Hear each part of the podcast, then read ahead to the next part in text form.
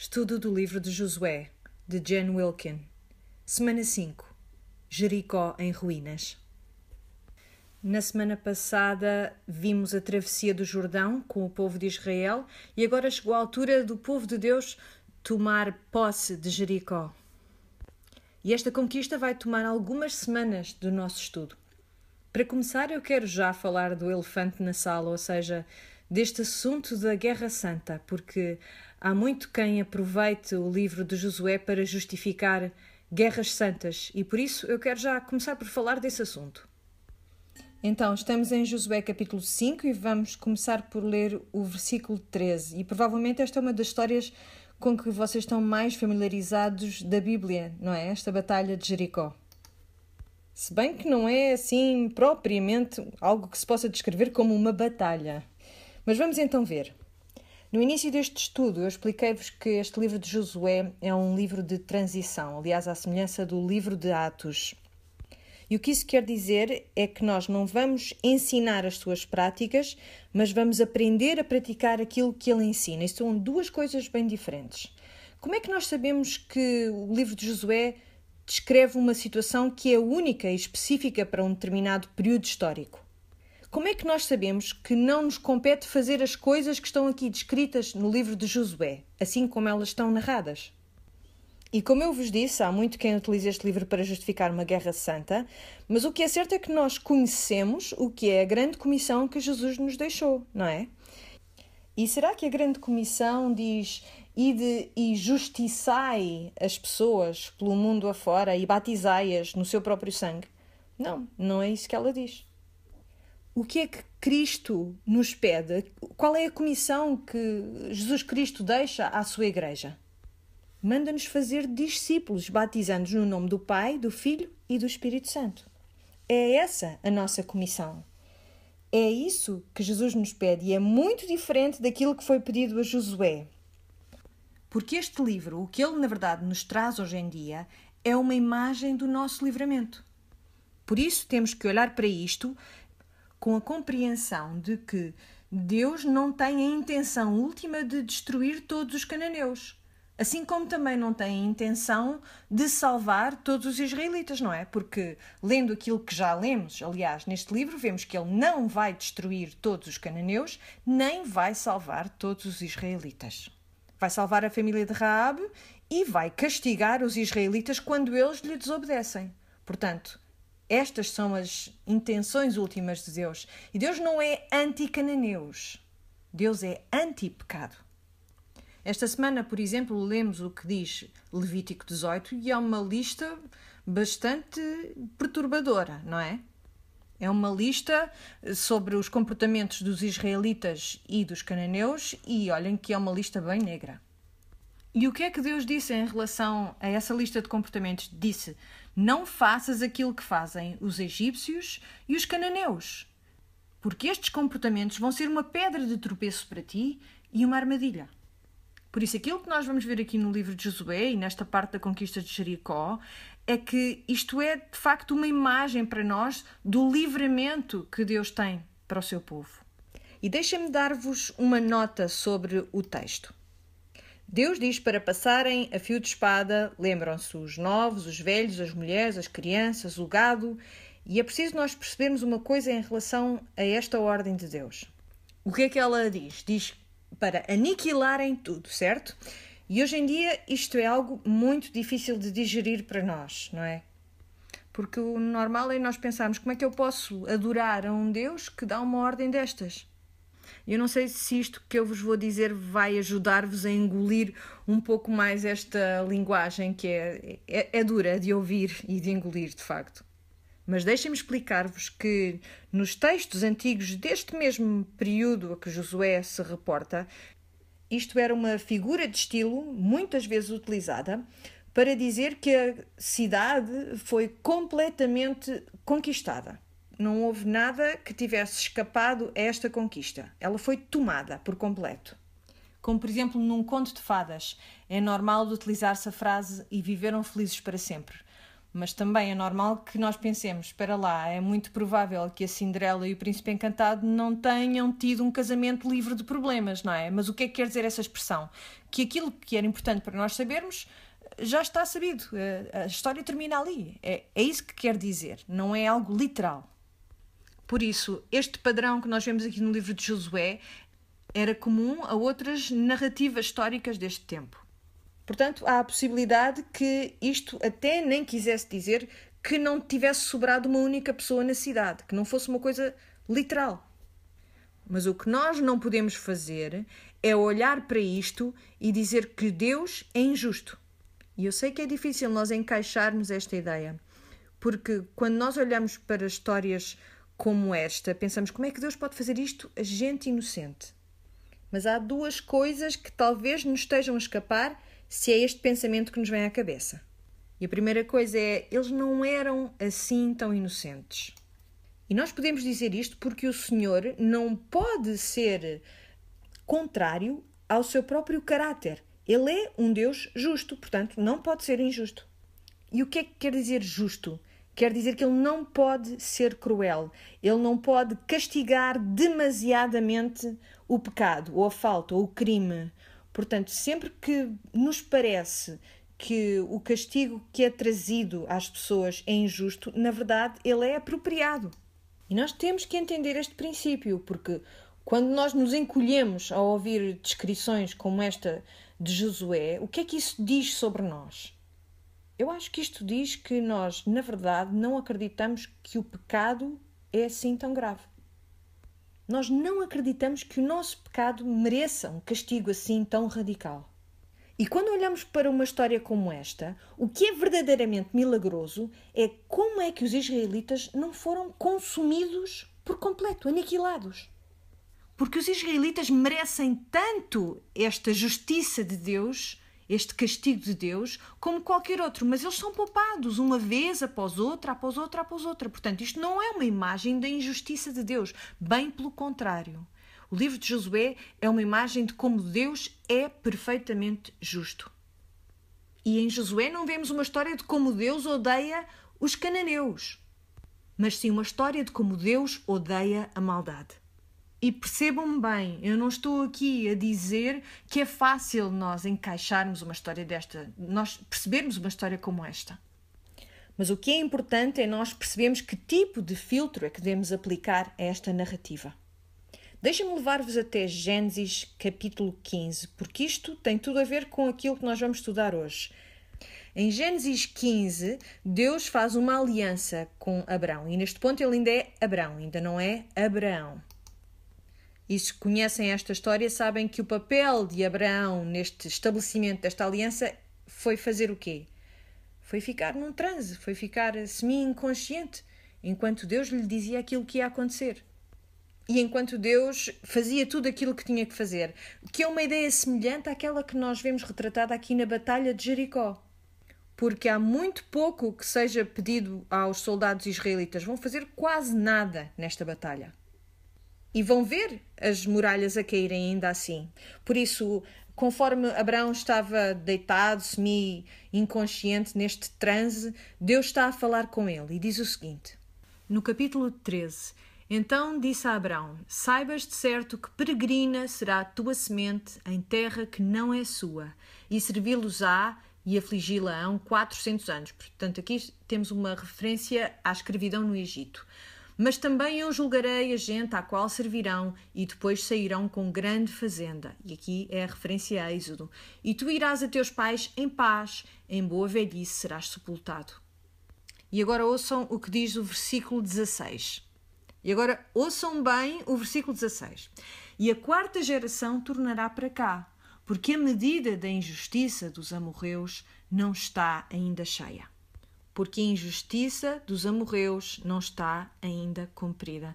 Vê aquilo que nos está a ser mostrado aqui. Isto é outro versículo importante para nós nos lembrarmos. Vemos Deus prestes a trazer a sua justiça para esta região.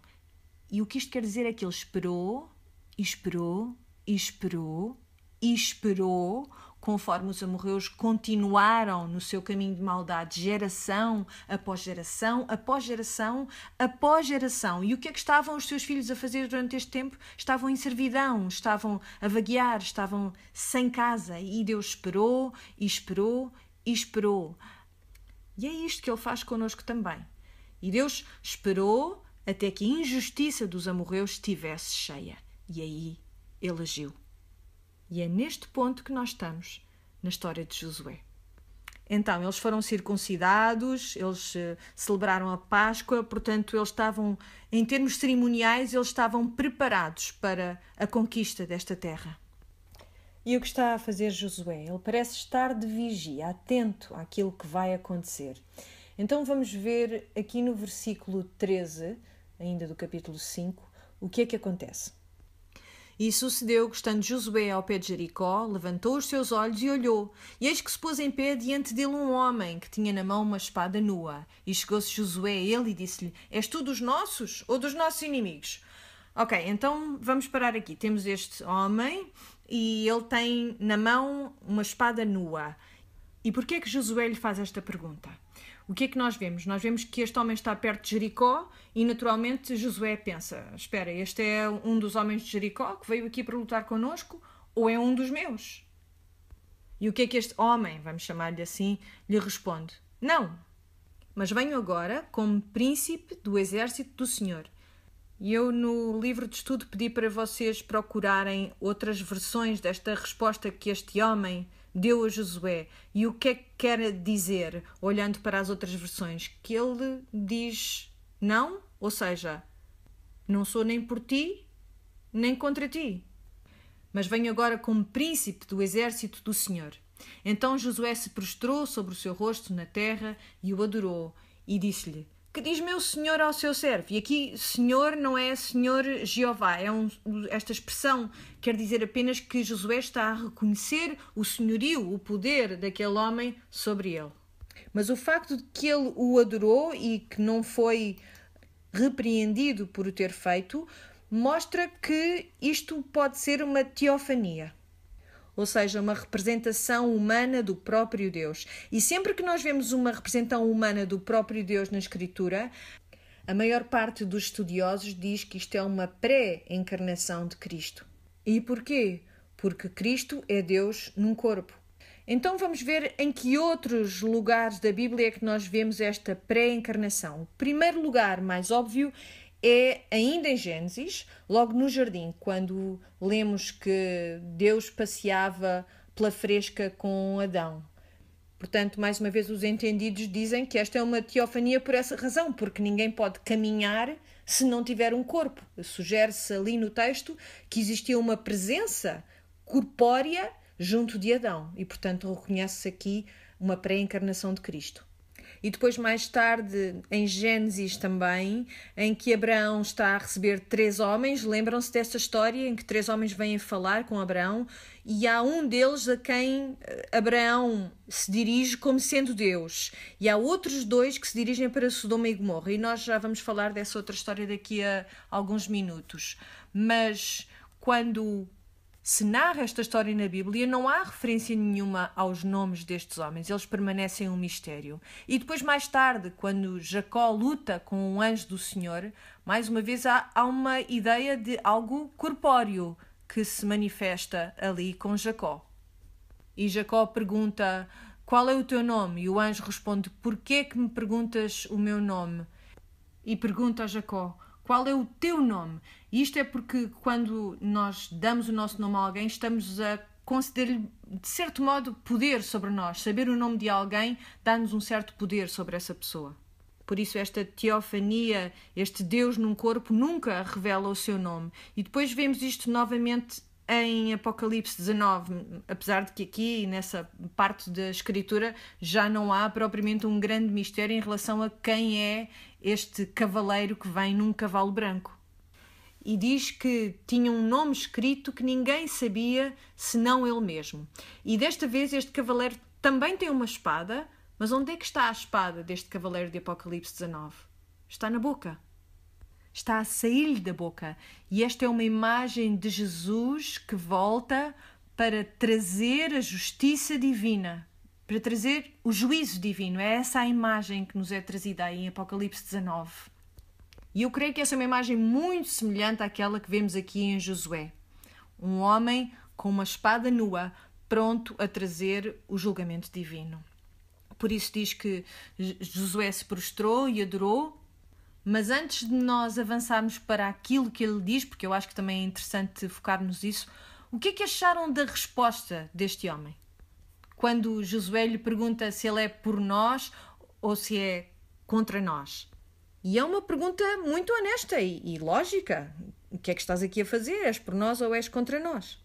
Mas a resposta deste homem vem de um modo inesperado e já nos focámos nisso há pouco. Eu não sou por vocês, nem sou pelos cananeus. Sabes por quem é que eu sou? Eu sou por mim. Sou pela minha própria glória. Eu sou contra a maldade.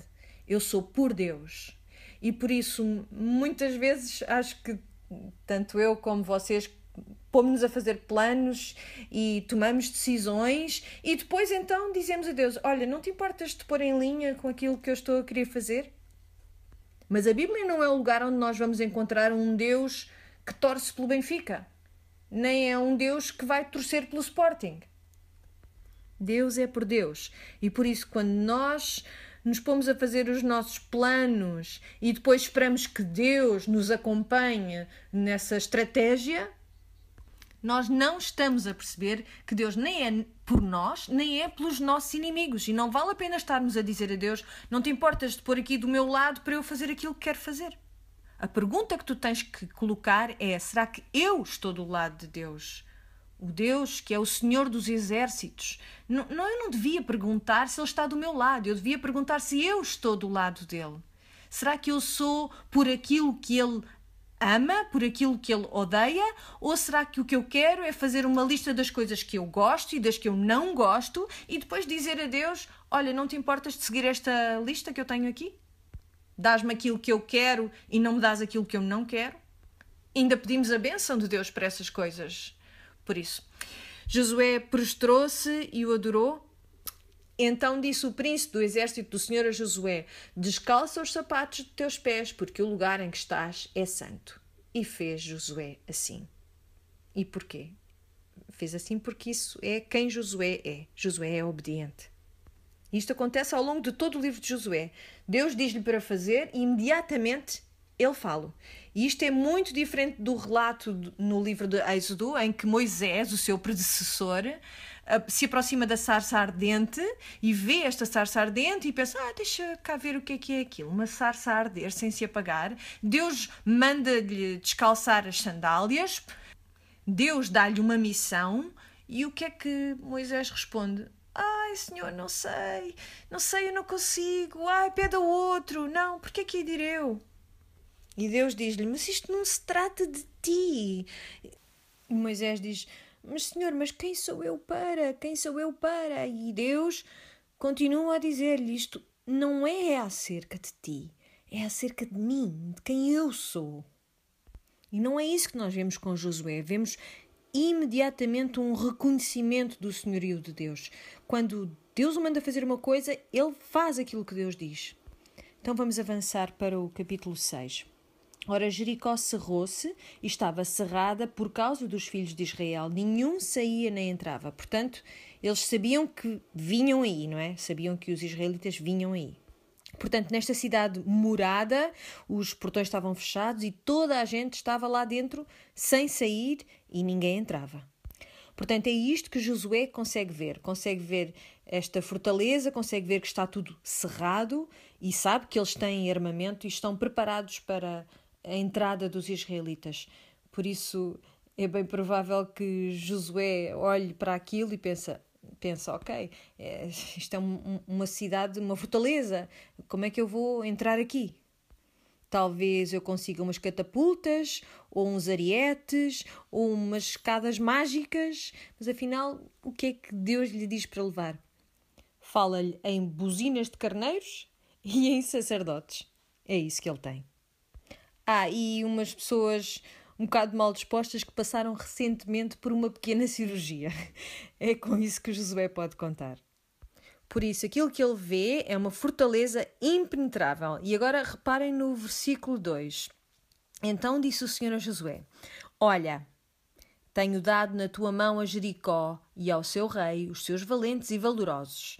E se eu fosse Josué, eu estaria a pensar: eh, sim, estou a olhar, senhor, com certeza, mas olha que aquilo que eu estou a ver não deve ser bem aquilo que tu estás a descrever. Percebem o que é que o senhor está a fazer? Ele está a dizer a Josué: Eu não quero só que tu olhes com os teus olhos, eu quero que tu vejas a verdade das minhas promessas e consigas ver com os meus olhos. No versículo 3 vai dar instruções mais específicas. Vós, pois, todos os homens de guerra rodeareis a cidade, cercando a cidade uma vez, assim fareis por seis dias. E sete sacerdotes levarão sete buzinas de carneiros diante da arca. E no sétimo dia rodeareis a cidade sete vezes, e os sacerdotes tocarão as buzinas. E será que, tocando-se longamente a buzina de carneiro, ouvindo vós o sonido da buzina, todo o povo gritará com grande grita e o muro da cidade cairá abaixo, e o povo subirá nele, cada qual em frente de si. Então Josué, filho de Num, passou-se e disse: Senhor, isto é impossível, não vai acontecer assim como tu estás a dizer, isso nunca irá acontecer desse modo. É isto que Josué diz? Não. Ele basicamente diz que se faça em mim segundo a tua vontade. É isso que Josué diz. Por isso, Josué, o filho de Num, Uh, chamou os sacerdotes e disse-lhes: Levai a arca do concerto, e sete sacerdotes levem sete buzinas de carneiros diante da arca do Senhor. E disse ao povo: Passai e rodeai a cidade, e quem estiver armado passe diante da arca do Senhor. Perceberam o que é que aconteceu aqui? Então a arca já não está adiante do povo, não é? Já não está àquela distância de 10 campos de futebol. Agora já não. Ele está a dizer para o povo passar à frente da arca. E então a arca está com eles, está no meio deles. E, e, percebam como, como vai haver aqui uma mudança na linguagem. Vamos perceber aqui algo diferente.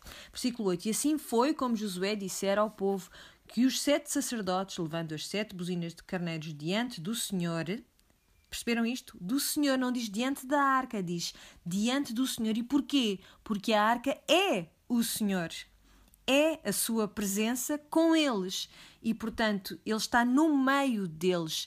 Ele é Deus com eles. Lembram-se das instruções que ele deu a Josué, da afirmação que ele fez perante Josué, de promessa que ele lhe deu, que lhe deixou: Eu serei contigo. Ser muito forte e muito corajoso. E, portanto, é assim que eles vão continuar nesta senda para conquistar Jericó. Versículo 9: E os armados iam adiante dos sacerdotes que tocavam as buzinas, e a retaguarda seguia após a arca, andando e tocando as buzinas. Estão a ver aqui novamente, Deus diz para fazerem uma coisa e eles fazem o mesmo padrão que é aqui repetido. Verso 10 diz: Porém, ao povo Josué tinha dado ordem, dizendo: Não gritareis, nem fareis ouvir a vossa voz, nem sairá palavra alguma da vossa boca, até ao dia que eu vos diga: Gritai.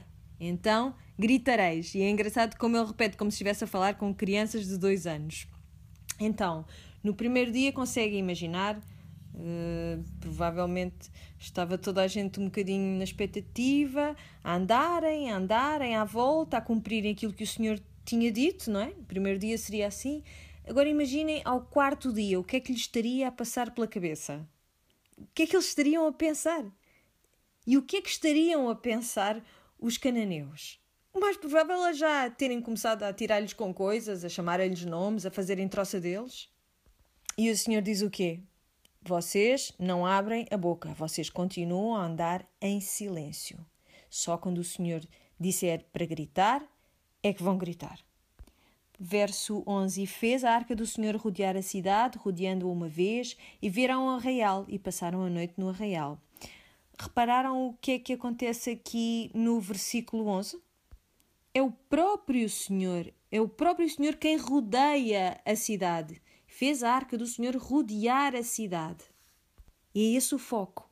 E que instrução é esta? De ficarem silenciosos perante aqueles que troçam deles isto é uma imagem, uma imagem do próprio Cristo, que estaria silencioso também na cruz, conforme outros troçavam dele, não é? Como já tinha sido profetizado, como uma ovelha no matadouro, como uma ovelha silenciosa perante os seus tosqueadores. Como Cristo se comportou quando foi acusado. Então, aqui já temos uma imagem de algo que é um exemplo para nós. Quando alguém vem contra nós com palavras que nos agridem, ficarmos de boca fechada. Isto é fácil para vocês? Para mim é muito, muito difícil. O meu instinto natural é defender-me imediatamente. E olhem que eu tenho um grande poder de argumentação, sou muito capaz de me defender com palavras. Por isso, uma das coisas mais difíceis para mim é não me defender com as palavras quando alguém me acusa de alguma injustiça. Mas eles ficaram calados no primeiro dia, no segundo, no terceiro, no quarto, até ao sexto dia ficaram calados. Continuemos então para o versículo 12. Depois Josué se levantou de madrugada, e este é o tipo de homem que Josué era, alguém que era madrugador. E os sacerdotes levaram a arca do Senhor. E os sete sacerdotes que levavam as sete buzinas de carneiros diante da arca do Senhor iam andando e tocavam as buzinas, e os armados iam adiante deles, e a retaguarda seguia atrás da arca do Senhor. Os sacerdotes iam andando e tocando as buzinas. Por isso, mais uma vez, esta obediência repetitiva e perfeita. Eles fizeram esta mesma ação durante seis dias, uma vez após outra, após outra, após outra. E vemos este número repetido, porque este número 7 repetido, porque vemos um Deus perfeito a agir de um modo perfeito. É este o simbolismo do número 7. E no tempo de Deus, um tempo perfeito, vemos todos estes sete à volta da arca. E temos também, mais uma vez, este modelo dos seis dias em que algo acontece e depois ao sétimo, o, o que é que há? Ao descanso. Mas imaginem esta cena, imaginem a cena. Durante seis dias eles fizeram esta ação de andar à volta da cidade, à volta da cidade com a arca. E o que é que acham que as pessoas que estavam a ver isto tudo pensaram deles? Que eles eram loucos, fizeram figura de tolos. E os israelitas, o que é que acham que lhes estava a passar pela cabeça? Mas então, não acontece nada. Andamos à volta, andamos à volta, repetimos sempre a mesma coisa e não acontece nada. Onde é que estão as muralhas a cair? Eles nem sequer parecem estar preocupados com a nossa proximidade, com o facto de nós estarmos aqui mesmo às portas da cidade. O que é que acham que eles estavam a pensar? Conseguem imaginar de quanta fé é que eles precisaram para continuar a avançar, de dia para dia, repetindo este mesmo cenário? E Raab? Já pensaram no que é que ela. O que é que ela. O que é que lhe terá ocorrido à janela olhando para estes israelitas, fazendo a mesma coisa dia após dia, ela que esperava um livramento que viesse daquele lado, ela deve ter pensado: mas o que é que vocês estão à espera? Façam alguma coisa. Foi preciso muita fé durante estes seis dias, e é por isso que em Hebreus, quando se faz a chamada dos heróis da fé, em que se diz que pela fé as muralhas de Jericó caíram. Então haverá ação, ação, ação, trabalho, trabalho, trabalho e depois descanso. Eles chegaram a esta terra prometida para receberem descanso. E isto livrando a terra do mal. Então vamos ver o que acontece, continuando para o verso 15. Já depois de muito marcharem, muitas buzinas. E sucedeu que ao sétimo dia madrugaram ao subir da alva e, da mesma maneira, rodearam a cidade sete vezes. Naquele dia, somente rodearam a cidade sete vezes. E sucedeu que, tocando os sacerdotes a sétima vez as buzinas, disse Josué ao povo: Gritai, porque o Senhor vos tem dado a cidade. Porém, a cidade será anátema ao Senhor, ela e tudo quanto houver nela. Somente a prostituta Raab viverá, ela e todos os que com ela estiverem em casa, porquanto escondeu os mensageiros que enviamos. Tão somente guardai-vos do anátema, para que não vos metais em anátema, tornando dela, e assim façais maldito o arraial de Israel e o turbeis. Porém, toda a prata e o ouro e os vasos de metal e de ferro são consagrados ao Senhor, irão ao tesouro do Senhor. Josué, por que é que nós estamos a falar disto agora? É claro que é provável que vocês saibam que estes são detalhes importantes, porque já devem conhecer o resto do livro conforme olhamos para a questão da obediência na vida do crente, conseguimos perceber como é que isto foi, o que aconteceu a seguir, foi uma violação daquilo que Deus lhes tinha dito. Mas o que nós vamos perceber é que a questão das muralhas terem caído não é o foco desta narrativa. Esse é um, são apenas dois versículos neste capítulo. Portanto, não é esse o foco principal, mas sim a importância da obediência a Deus. Este é o retrato da obediência e é tão fácil nós cairmos na tentação de não consagrarmos ao Senhor aquilo que tem que ser consagrado. Gritou, pois, o povo, tocando os sacerdotes as buzinas, e sucedeu que, ouvindo o povo o sonido da buzina, gritou o povo com grande grita, e o muro caiu abaixo. E eu não faço ideia do que é que eles gritaram exatamente, não faço ideia nenhuma. Mas eu tenho uma ideia de qual poderá ter sido o sentido daquilo que eles gritaram. E o sentido é este: a medida da injustiça dos amorreus estava finalmente cheia. Portanto, eu não sei as palavras literais que eles gritaram, mas pode bem ter sido está terminado. E aqui vamos nós. As muralhas caem e a desolação vai ser completa. Assim como Jesus esteve pendurado na cruz até se ter completado a sua obra e ele ter dito: Está terminado. E o pecado estava derrotado. Mas mais ainda, ele mesmo foi votado à destruição, o próprio Jesus. Ele tornou-se pecado para que nós pudéssemos ser chamados justos. Por isso aqui vemos ecos dessa transação que ainda iria acontecer a nosso favor. E é por isso que, em vez da comissão de Josué, nós temos a grande comissão de Jesus: Ide e fazei discípulos. Porque ele foi votado à destruição a nosso favor. E voltando ao verso 20. E sucedeu que, ouvindo o povo o sonido da buzina, gritou o povo com grande grita, e o muro caiu abaixo, e o povo subiu à cidade, cada qual em frente de si, e tomaram a cidade. E tudo quanto na cidade havia destruíram totalmente ao fio da espada, desde o homem até à mulher, desde o menino até ao velho, até ao boi e gado miúdo e ao jumento. E agora é que vamos à parte boa. Versículo 22. Josué, porém, disse aos dois homens que tinham espiado a terra: Entrai na casa da mulher prostituta e tirai de lá a mulher com tudo quanto tiver, como lhe tendes jurado. Então entraram os mancebos espias e tiraram a Raabe, a seu pai, a sua mãe, a seus irmãos e a tudo quanto tinha. E reparem bem no que aconteceu aqui no texto. Josué começa por dizer: Entrai na casa da mulher prostituta depois diz: Tirai de lá a mulher, já não é prostituta, já é mulher, com tudo quanto tiver, como lhe tendo jurado. Então entraram os mancebos espias e tiraram a Raab. Aqui o texto já a chama pelo nome. Perceberam o que aconteceu aqui? Passámos de prostituta, a mulher, a Raab. Percebem como a dignidade lhe foi restituída? E tiraram a Raab e a seu pai e a sua mãe e a seus irmãos e a tudo quanto tinha Tiraram também a todas as suas famílias e puseram-nos fora do arraial de Israel. E porquê que eles foram postos fora do arraial? Porque eram gentios e, portanto, tinham de ser purificados antes de fazerem parte da comunidade de Israel. No verso 24: Porém, a cidade e tudo quanto havia nela queimaram na fogo. Tão somente a prata e o ouro e os vasos de metal e de ferro deram para o tesouro da casa do Senhor. Assim deu Josué vida à prostituta Raabe e à família de seu pai e a tudo quanto tinha. E viram novamente aqui o que o texto diz: assim deu Josué vida à prostituta Raabe e à família de seu pai. E não havia necessidade nenhuma de dizer isto. É óbvio que nós sabíamos que ela não foi tirada de lá morta, mas o, o, autor do texto queria que nós percebêssemos o que aconteceu na vida desta mulher. Ela foi tirada da morte e trazida para a vida. As muralhas caíram, ela estava livre das grilhetas do pecado e é espantosa a transformação que aconteceu aqui. E o mais provável é que nós olhemos para esta história e digamos: Uau, é incrível como uma mulher como Raab foi salva. E isso é natural, é normal que nós pensemos assim, porque de facto é espantoso que ela tenha sido salva. Mas então e nós?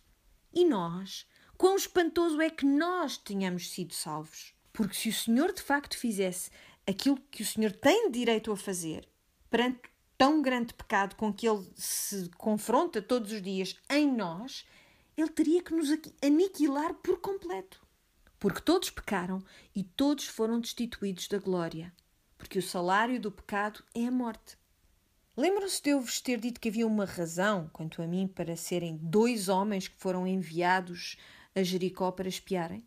Lembram-se da história de Sodoma e Gomorra? Eu já mencionei essa história uh, antes no estudo.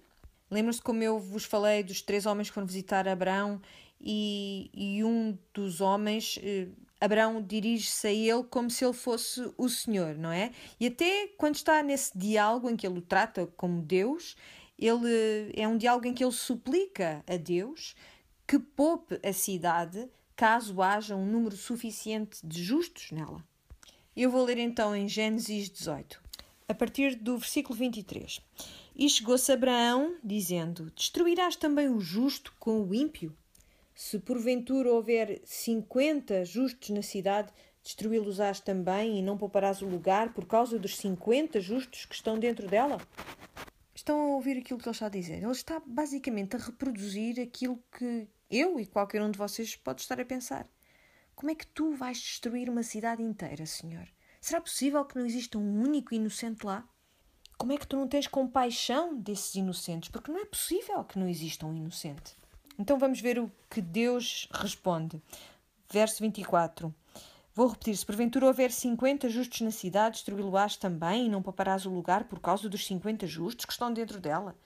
Longe de ti que faças tal coisa, que mates o justo com o ímpio, que o justo seja como o ímpio, longe de ti seja. Não faria justiça o juiz de toda a terra? Então disse o Senhor: Se eu em Sodoma achar cinquenta justos dentro da cidade, pouparei a todo lugar por amor deles. E respondeu Abraão, dizendo: Eis que agora me atrevi a falar ao Senhor, ainda que sou pó e cinza. Se porventura faltarem de cinquenta justos cinco, destruirás por aqueles cinco toda a cidade? E Deus responde: Não a destruirei se eu achar ali quarenta e cinco. E continuou ainda a falar-lhe e disse: Se porventura se acharem ali quarenta. E disse: Não o farei por amor dos quarenta.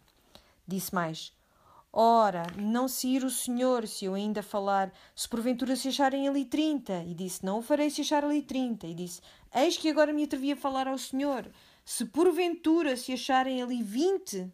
E disse: Não a destruirei por amor dos vinte. Percebem o que é que está aqui a acontecer? Abraão sabe muito bem que isto é um sítio mau, cheio de gente má. Mas aquilo que Abraão não quer é que haja algum inocente no meio desses, dessa gente má que possa perecer por causa dos outros. E finalmente diz: Ora, não se ir o Senhor, que ainda só mais esta vez falo, se porventura se acharem ali dez. E disse: Não a destruirei por amor dos dez. Verso 33: E foi-se o Senhor quando acabou de falar a Abraão, e Abraão tomou ao seu lugar. Então o que é que acontece a seguir? Vão os dois anjos do Senhor à cidade e trazem Ló e a sua família da cidade sãos e salvos. É uma história semelhante que nós vemos aqui. Uma história semelhante à que é narrada em Josué. E sabem o que é que Abraão aprendeu quando se voltou e viu o fogo a cair, a chover sobre Sodoma e Gomorra? Aprendeu que o Senhor vê os corações de todos os homens e que certamente ele não teria destruído a cidade se ali tivessem encontrado dez justos. Que o Senhor é sempre justo. O Senhor não pode ser injusto, porque o seu castigo é sempre apropriado ao crime. Isto é tão difícil para nós percebermos, mas é sempre, sempre, sempre verdade. Por isso, nós vemos dois homens a entrar e a trazerem de lá, de Jericó, a Raab e a trazê-la da morte para a vida, conforme estas muralhas caem à sua volta. E isto é também uma imagem de como os gentios vão ser trazidos para dentro do plano de salvação de Deus. Quero ler-vos um, Efésios capítulo 2, a começar no versículo 8. E ao ouvirem estas palavras que eu vou ler, pensem em Raab e na sua história. Diz assim: Porque pela graça sois salvos por meio da fé, e isto não vem de vós, é dom de Deus. Não vem das obras, para que ninguém se glorie, porque somos feitura sua, criados em Cristo Jesus para as boas obras, as quais Deus preparou para que andássemos nelas. Portanto, lembrai-vos de que vós, noutro tempo, erais gentios na carne, e chamados incircuncisão, pelos que na carne se chamam circuncisão, feita pela mão dos homens, que naquele tempo estáveis sem Cristo, separados da comunidade de Israel e estranhos aos concertos da promessa, não tendo esperança e sem Deus no mundo. Mas agora em Cristo Jesus, vós, que antes estáveis longe, já pelo sangue de Cristo chegastes perto. Porque Ele é a nossa paz, o qual de ambos os povos fez um, e derribando a parede de separação que estava no meio. Na sua carne desfez a inimizade, isto é, a lei dos mandamentos, que consistia em ordenanças, para criar em si mesmo dos dois um novo homem, fazendo a paz, e pela cruz reconciliar ambos com Deus em um corpo, matando com ela as inimizades. E vindo, ele evangelizou a paz a vós que estáveis longe e aos que estavam perto. Porque por ele ambos temos acesso ao Pai em um mesmo Espírito. Assim que já não sois estrangeiros, nem forasteiros, mas concidadãos dos santos e da família de Deus. E Raabe viveu entre o povo de Israel até aos dias de hoje. Não só se tornou uma cidadã e uma herdeira, mas na própria mãe de Boaz. Imagina isto. Ela tornou-se parte da genealogia do próprio Jesus Cristo. E agora, ela parece-vos uma escolha estranha ou parece-vos uma escolha estranhamente apropriada? É uma escolha apropriada porque, caramba, ela vem de um passado cheio de coisas más. Quer ela tenha começado a ser prostituta pela força ou por escolha, não há absolutamente nenhuma dúvida que ela era uma pecadora. Por isso é uma escolha estranha, porque ninguém espera ver uma ex-prostituta como a tetra, tetra, tetra, tetra, avó de Jesus. Apesar de que Jesus passou muito tempo com pessoas como ela, ele tinha um coração voltado para pessoas como ela. Por isso, ela é estranhamente apropriada, porque o Senhor Jesus diz vez após outra, após outra, após outra: O reino dos céus é um sítio em que os últimos serão os primeiros. O que é incrível para mim é como é que nós não somos todos destruídos. Porquê é que nós não somos destruídos? Deixem-me dizer-vos porquê, lendo o livro de Lamentações, no capítulo 3, no versículo 22. As misericórdias do Senhor são a causa de não sermos consumidos. E sabem que palavra é esta? Misericórdias no texto original? Se calhar já adivinharam. Lembram-se da palavra que estudámos na semana passada? A palavra é sede, esta bondade de Deus por causa da bondade amorosa do Senhor, por causa da sua misericórdia. É por isto que nós não somos consumidos. Nós podemos olhar para a queda de Jericó e dizer que gente maldosa, vocês receberam mesmo aquilo que mereciam. Ou podemos olhar para a queda de Jericó e dizer Cristo Jesus recebeu aquilo que nós merecíamos. Por isso, para encerrar este estudo, eu quero que vocês considerem algumas perguntas durante esta semana que se avizinha? A tua preocupação é fazer com que Deus esteja do teu lado ou estares do lado de Deus? Que planos é que tu estás a arquitetar na tua mente? E que relacionamento estás a tentar orientar numa direção diferente? Que é que se passa com o teu trabalho, ou com os teus pais, ou com os teus filhos, ou com alguém na tua vizinhança, ou alguém na tua igreja? Quem é que tu gostavas de conseguir controlar Tu queres recrutar Deus para que causa? Quando é que tu vais aprender a estar do lado de Deus? Quando é que tu vais começar a dizer eu quero amar aquilo que Deus ama e quero odiar aquilo que Deus odeia? E há outra coisa que eu quero que vocês considerem: que área de pecado na vossa vida está por trás de uma fortaleza de autoproteção? que fortaleza de pecado é que está a fazer troça de ti de lá de cima, dizendo aqui não entras tu, estas muralhas não derrubas tu. Quando é que tu vais pedir ao Pai para rodear por completo essa área e fazer ruir essas muralhas? Vais pedir-lhe que te ajude a trazer a destruição total esta fortaleza do pecado? Quando o Senhor diz a Josué o que vai acontecer, ele fala no passado. Eu entreguei-te, Jericó. Agora pede ao Pai que faça com que isto aconteça no teu coração. Vamos orar. Pai do céu, nós agradecemos-te por esta história e nós oramos para ter estes olhos para ver como ela se aplica à nossa vida. E nós confessamos-te, Senhor, que nós temos mais do que uma cidade muralhada, Senhor, de pecado dentro de nós. E nós pedimos-te, Senhor, que tu possas vir e que tu possas votar à destruição tudo aquilo a que nós ainda nos agarramos e que é pecado. E nós oramos, Senhor, para que nós possamos sempre estar do teu lado. Não há nenhum lugar mais seguro para estar. E nós pedimos tudo isto no nome do Senhor Jesus. Amém.